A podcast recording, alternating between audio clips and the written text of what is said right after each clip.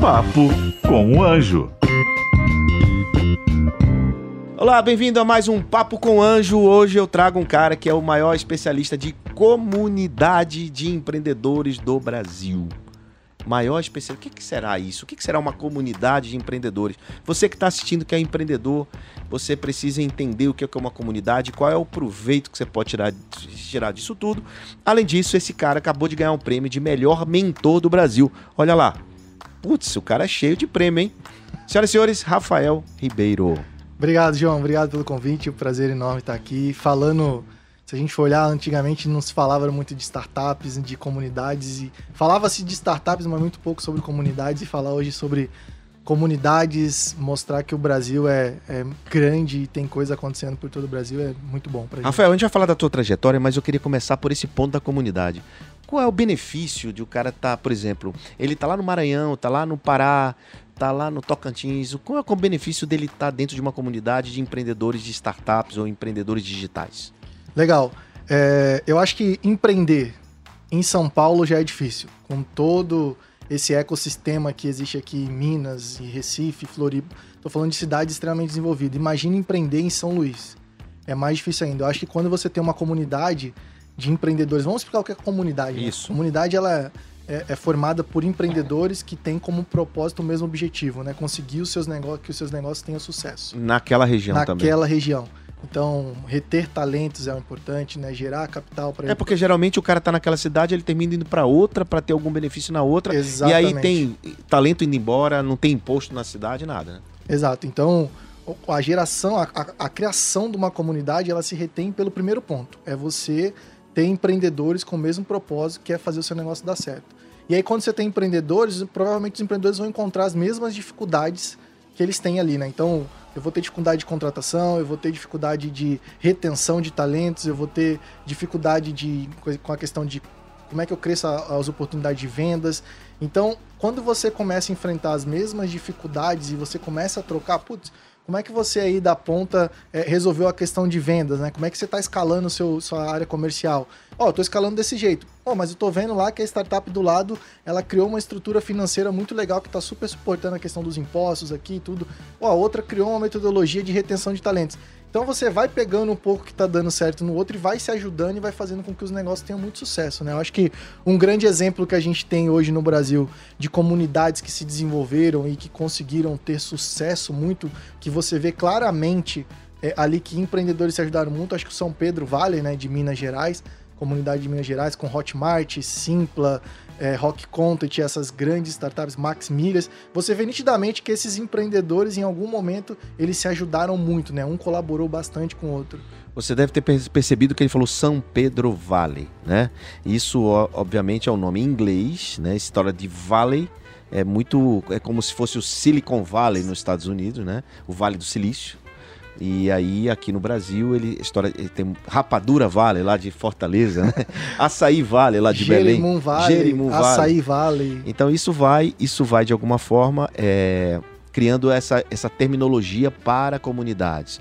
Mas você falou aí de startups. Então comunidades de startups, não é comunidade só do empreendedor, né? Exato. A gente está falando de empreendedor digital que forma uma startup. E para quem está assistindo e ouvindo e não sabe o que é uma startup, você poderia, por favor, dizer o que é? Claro. Na sua Na percepção. minha percepção, eu ia falar isso agora, né? Que acho que cada um tem É, um, tem um jeito. um pouco de, de- do, do seu olhar. Mas para mim, startups são negócios escaláveis, né? Que tem como base tecnologia. Por que, que eu falo escalabilidade? Por que, que eu falo como base tecnologia?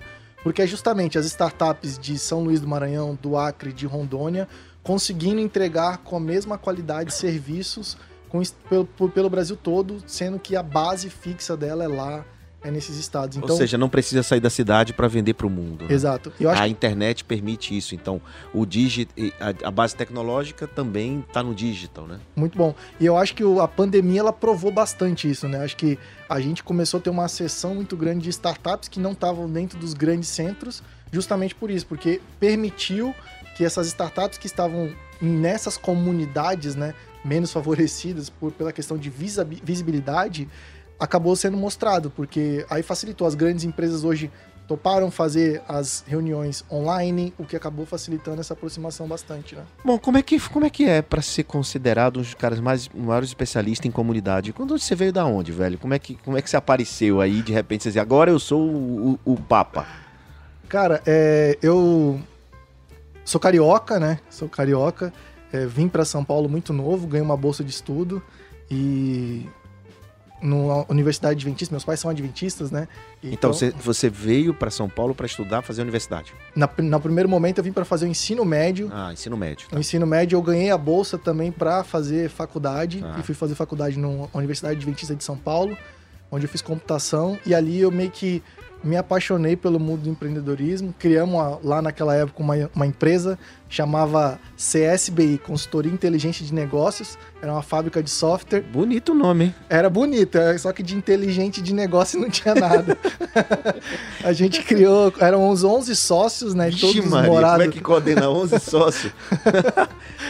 Naquela época todo mundo morava na mesma república e queria criar um negócio ali, nada deu certo com certeza, né? imagina 11 sócios, mas a gente aprendeu bastante ali, a gente entendeu que amigo era amigo, negócio era negócio, a gente soube fazer essa separação. Dali eu criei um outro negócio que chamava Weblinha. Weblinha? Weblinha era uma era uma. Aí com um menos sócios, aí você é... só tinha oito sócios. Eu, ali eu já tinha três sócios. É, esse negócio deu certo, depois. É, era um RP de quê? Era um RP de, de gestão de micro, pequenas lojas e franquias, né? ah, né? Tá, varejo. A gente, varejo. A gente acabou escalando bastante esse negócio, tinha bastante cliente. E em 2010, 2011, eu meio que me apaixonei por esse mercado, por esse mundo de startups. Lá pelo é, a, tava começando os primeiros SWs no Brasil. Eu lembro muito claro que o Juan tava, o Juan Bernaboa, um dos grandes influenciadores, né? É, SW é, é, um, é, um, evento chamado Startup Weekend, Weekend, que acontece no final de semana, o cara tem que abrir uma empresa em 54 horas. Exatamente. E aí você todo... começou a participar dos SWs. Comecei a participar do, do Startup Weekend, conheci a Germinadora, que na época era uma aceleradora do Juan, do Juan Bernaboa. Foi e... a época que eu conheci ele também. Foi na mesma época, né? Eu lembro que é, a, a, grande chave, a grande mudança, eu estava saindo da, da, da, fábrica de software e eu vi uma, uma um, um, papo seu na, no, na conferência do Anjos vocês tinham acabado de voltar com o pessoal da Hand Talk da, do prêmio em... Em Abu Dhabi. Em Abu Dhabi. Caramba, 2013 2013, é. foi em 2013, e eu me joguei ali mesmo de Olha, eu fui, eu fui responsável pela exato, inspiração exato. do cidadão aí. Lembro que tava você, o Carlos Pessoa e Fabrício Bloise no, no painel, no lembro painel. até hoje. Fabrício Bloise da Móvel. Na Móvel, tava no, no painel no, no INSPER. No INSPER, Vocês exato. E o pessoal lá do Ronaldo Tenório, falei, cara, é isso que eu quero pra minha vida. Mas você, você, você essa empresa, Web linha, ela não, ela não, você não pensava como startup, você não, não pensava, o que era não pensava, não sabia. Ali eu comecei o processo de mudança. Era uma empresa de tecnologia, tecnologia, de fazia sites e tal essas coisas, mas era um, não era uma startup. Era um SaaS, um SaaS ali, nem sabia que era um que era SaaS, SaaS, né? É. é um serviço a service ali, mas e aí depois eu em 2014 eu fiz a saída dessa empresa. Então botei uma graninha no bolso, falei, putz, beleza, eu preciso criar um negócio agora e entrei para a turma 2 da Germinadora. Não, peraí, peraí, peraí, peraí. Você, você vendeu a Weblinha? Vendi a Weblinha. Em 2013. Em 2013. Aí botou uma graninha no bolso. Botei uma grana no bolso e falei, putz, agora eu quero empreender, mas eu quero criar um negócio escalável, quero tá. pensar como Você quer aprender esse negócio, como é que funciona? Eu quero aprender esse Aí negócio. Aí você entrou na Germinadora, na para criar... na segunda turma. Para criar um, um, novo negócio. Um novo negócio. Sem saber o que era. Sem saber, porque na Germinadora tinha muito disso, né? Você entrava lá, era uma que... casa, né? Era uma casa. Era uma casa, dois andares, Na Vila três Mariana, Eu fui lá dar uma palestra andares, lá, me lembro andares. disso. Tinha um papo de segunda, que Exato. sempre ia pessoas lá e tudo Eu mais. já fui, eu fui nesse papo aí. E você tinha três meses para criar um negócio ali e encontrar os sócios de quem estava participando da turma. E ali a gente criou a Monster Joy, que era um aplicativo que fazia comunicações entre pais, alunos e professores. A famosa agenda eletrônica lá em 2013, ninguém ninguém estava fazendo isso ainda no Brasil. E aí a gente criou é, isso daí. E aí a gente conseguiu Etapa, criamos o White Label do Etapa em 2015. E aí em 2016 a gente recebeu uma proposta de compra da Monster, em 2016, eu lembro até hoje. E aí falei, putz, beleza. Monster? Monster Joy. É, era uma agenda não, eletrônica. Você, não, que eu sei, mas você recebeu uma proposta de quem? Do, do fundo que estava investindo na ah, gente. Tá. É, e tinha alguns outros investidores, e eu lembro que tinha uma pessoa também dos outros investidores que falou: Rafa, a gente tem uma proposta super interessante de compra e aquisição da Monster. Você topa? Eu falei: eu não tenho apego a nada, dinheiro no bolso, super interessante. A gente tinha 90% do negócio ainda. Olha aí, cara, o cara fez duas saídas, né, velho? Aí eu Sabia disso, cidadão? Tem um gente- cidadão aqui do lado. a gente, a gente tinha lá. E aí o Junqueira, na época, tava saindo da, da B Startups, da Associação Brasileira de Startups, da Gama Academy. E aí ele falou, cara, eu tenho. Eu quero tocar meu próprio negócio, mas eu tenho um desafio para você. é, que é pegar a Associação Brasileira de Startups e tocar ela com o mesmo amor e carinho que você tocou a Monster aí nos últimos três anos. Falei, putz, beleza, bacana, vamos lá, deixa eu tentar entender o que, que é a associação, como é que funciona, tudo mais. E aí a gente começou em 2016 o trabalho na Associação Brasileira de Startups, que basicamente foi como é que a gente projeta o que é startup mesmo de verdade para o Brasil todo. Porque naquela época, em 2016, se falava de startups, mas se falava em cinco estados, né? É. Que era Recife, Floripa, BH, Minas Gerais, né? Recife, Floripa... Não, na verdade era Florianópolis, Recife, Rio BH. Rio e São Paulo. É. Não se conhecia o Brasil em 2016. E aí aquela dali me tomou, foi a minha missão nos últimos cinco anos aí, que foi transformar o Brasil, mostrar que o Brasil é muito maior do que essas cinco regiões. Hum. E aí a gente começou a trabalhar e começamos a mostrar Manaus, começamos a mostrar todo o As Brasil. startups As- desses locais. As né? startups e mostrar que existia comunidade nesses locais. Criamos o primeiro playbook de comunidades na Associação Brasileira de Startups. Criamos o Falco, né, formação de líderes de comunidades. Então a gente teve várias iniciativas comprovando e mostrando que a comunidade ela é importante localmente, porque você chegava nessas cidades, o que o empreendedor falava é, quero ir para São Paulo, e a gente falava, não, você não precisa ir para São Paulo, talvez a estrutura comercial pode estar lá, mas é muito mais fácil você estar aqui. Os desenvolvedores aqui são muito mais baratos do É. que lá em São Paulo. E outra coisa, o desenvolvedor, desenvolvedor vinha pra cá, ele, ele ia pra outra empresa. Exatamente. O cara não tinha como aqui- segurar por causa do salário. Não tinha como, porque aqui tá as grandes, né? Então Ah. as grandes acabam proporcionando salários maiores e tudo. Então a gente começou a desenvolver esse trabalho de ajudar os estados e as pequenas, as menores cidades. Então acabou que eu tive a oportunidade de viajar por todo o Brasil, literalmente, assim, conhecer o Brasil de ponta a ponta e ajudar a desenvolver muita comunidade, né? Fiz parte de criação de muita comunidade ali, ajudando bastante empreendedor. Você, você terminou, inclusive, se transformando num mentor, né? Exato. De individual de várias startups, de vários negócios. E esse processo foi super natural, porque como aconteceu? Quando você vai criar comunidade, comunidade não existe sem empreendedor, pessoas, né? sem pessoas. Antes de negócio tem pessoas. né? Exato. E aí a gente começou a trabalhar muito com esses empreendedores, porque qual era o sucesso dessa comunidade? Fazer com que esses empreendedores tivessem sucesso. E a gente acabou trabalhando muito individualmente nesses últimos 4, 5 anos com os empreendedores. Só que antes eu não podia concorrer o prêmio, né? Porque eu tava na Você associação. estava na do- associação. E agora ele saiu da associação, a gente já vai falar onde é que ele tá, mas ele, ele, ele concorreu esse ano 2020 e ganhou o prêmio de melhor mentor do Brasil, que é, que é dado pela comunidade. As comunidades é que premiam, né?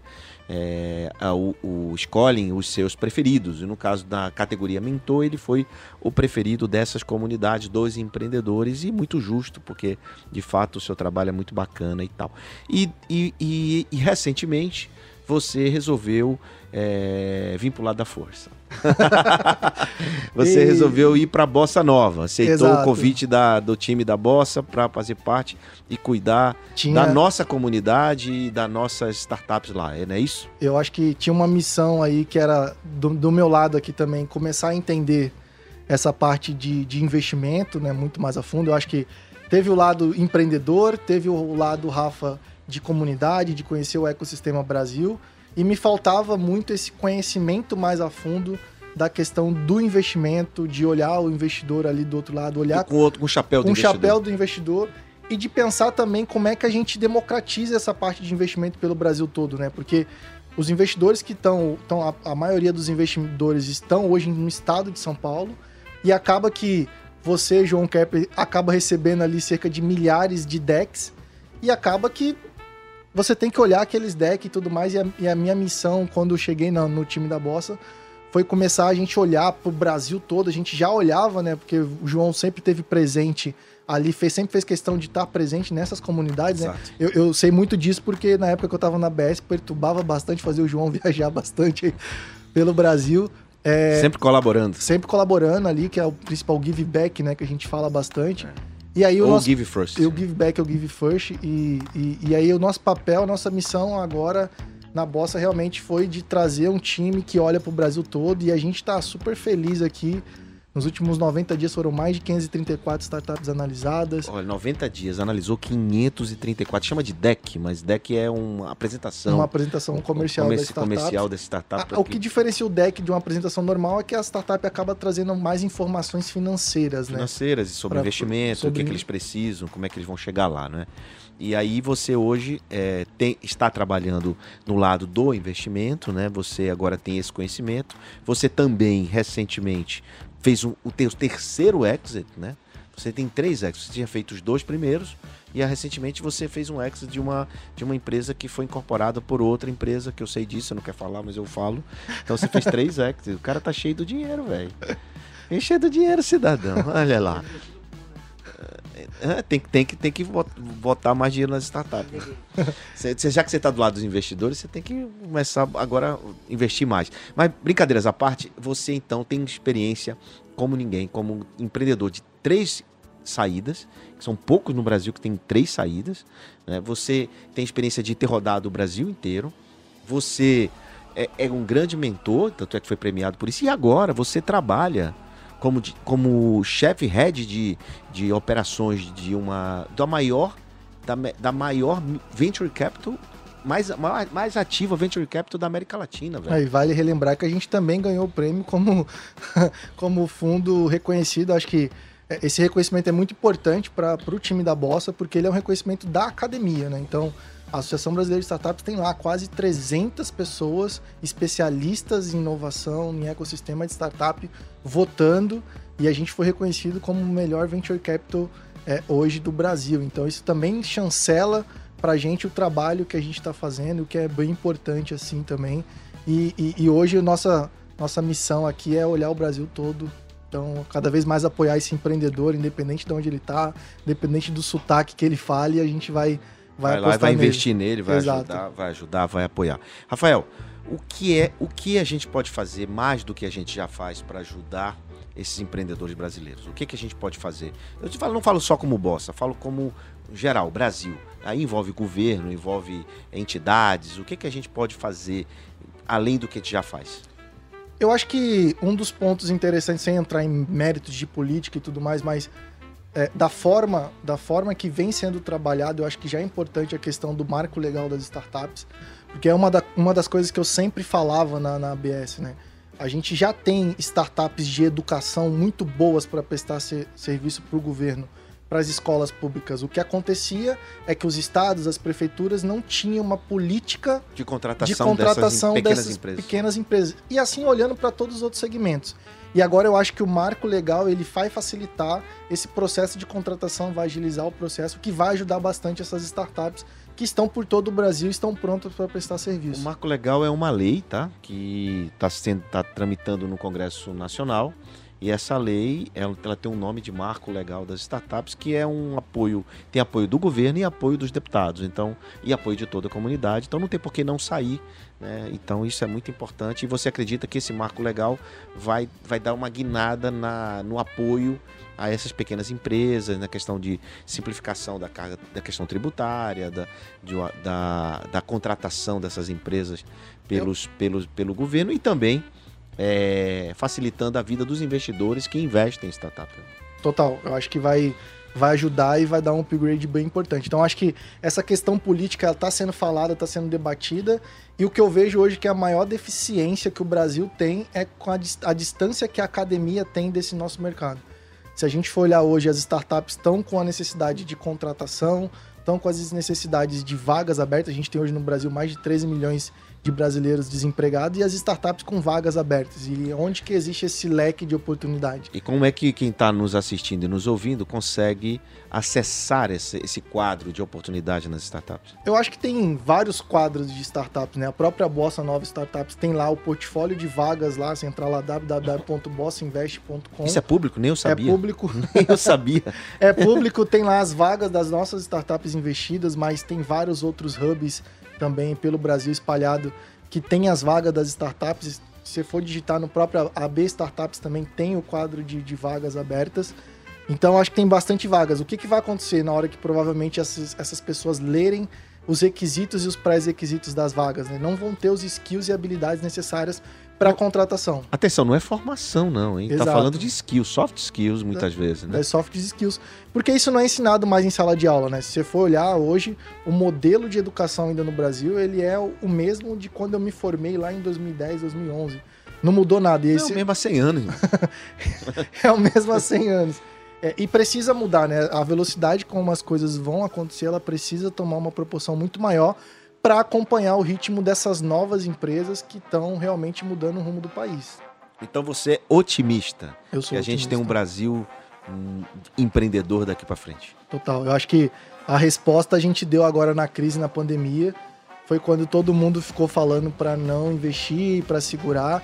O que a gente fez foi realmente é, apertar O, o, contrário, né? Acelerou, e acelerou, investiu mais investiu ainda. mais e a gente está tendo um retorno agora é, gradativamente importante, porque a gente apostou no momento que ninguém queria apostar. E eu acho que a crise é feita disso, é feita de oportunidades, e as startups são oportunidades hoje, tanto para o investidor, quanto para quem está querendo empreender, para quem está querendo sair do, universitário hoje que está querendo apostar. Rafael, antes de a gente ir pro final, eu, eu queria que você é, explicasse para as pessoas como é que faz para o cara abrir uma startup. O que é que ele tem que fazer? Por onde ele começa? Ah, eu digo que o primeiro passo desse cara é ele encontrar doidos que vão ajudar ele nesse processo de É investimento. doido? Por que doido? Por quê? Porque empreender não é tão fácil, né? Não- a- gente, a gente tem que desmistificar aqui de dizer que empreender é so- sozinho é, é fácil. Não é fácil. Porque você também, quando abriu, arranjou um bocado de doido também. Exato, exato. Empreender é difícil, empreender com esse mercado de inovação de startups é mais difícil ainda. Então você tem que convencer. Eu acho que o time ele faz parte, né? Por que, que eu falo doido assim? né? É, a brincadeiras à parte aqui, encontrar pessoas que acreditem, que comprem seu sonho, que tenham o mesmo propósito, as mesmas ideias, que compartilhem é, com você dos mesmos objetivos. Então acho que o time é importante. O, o processo de validação, o processo de criação de MVP, é, ali o mínimo produto viável que você vai encontrar, ele vai fazer toda a diferença nesse momento. É, e encontrar realmente é, o problema real do que se existe realmente essa dor, existe esse problema dentro da sociedade, porque muitas das vezes vai cair por água abaixo. Mas eu acredito sempre na filosofia de que é melhor você apostar num time, porque o time ele vai bater cabeça, um time bom ele vai bater cabeça e vai sair do outro lado. Uma ideia boa com um time ruim provavelmente não vai dar certo. Muito bom. Então, todo mundo que vem aqui tem que olhar para aquela câmera e deixar um recado para os empreendedores que estão nos assistindo, um ensinamento, senão não sai daqui. Eu vou continuar nessa linha aqui. Acho que o ensinamento que eu deixo aqui é para você que está querendo começar um negócio, que está querendo empreender, encontre pessoas que tenham o mesmo sonho, os mesmos objetivos, os mesmos propósitos que você. Empresas são formadas e criadas por pessoas, não é o objetivo, não é a ideia boa. São as pessoas que vão fazer diferença. Então, se você tiver pessoas boas do seu lado, com certeza a chance do seu negócio dar certo é muito maior. Muito bem, senhoras e senhores, falamos e conversamos, batendo esse papo aqui. Vocês conheceram o que é comunidade, o que é startup. Conhecemos isso do men- melhor mentor premiado em 2020 no Brasil, Rafael Ribeiro. Valeu, Rafael, obrigado. Obrigado, João. Esse foi mais um Papo com Anjo. Papo com o Anjo.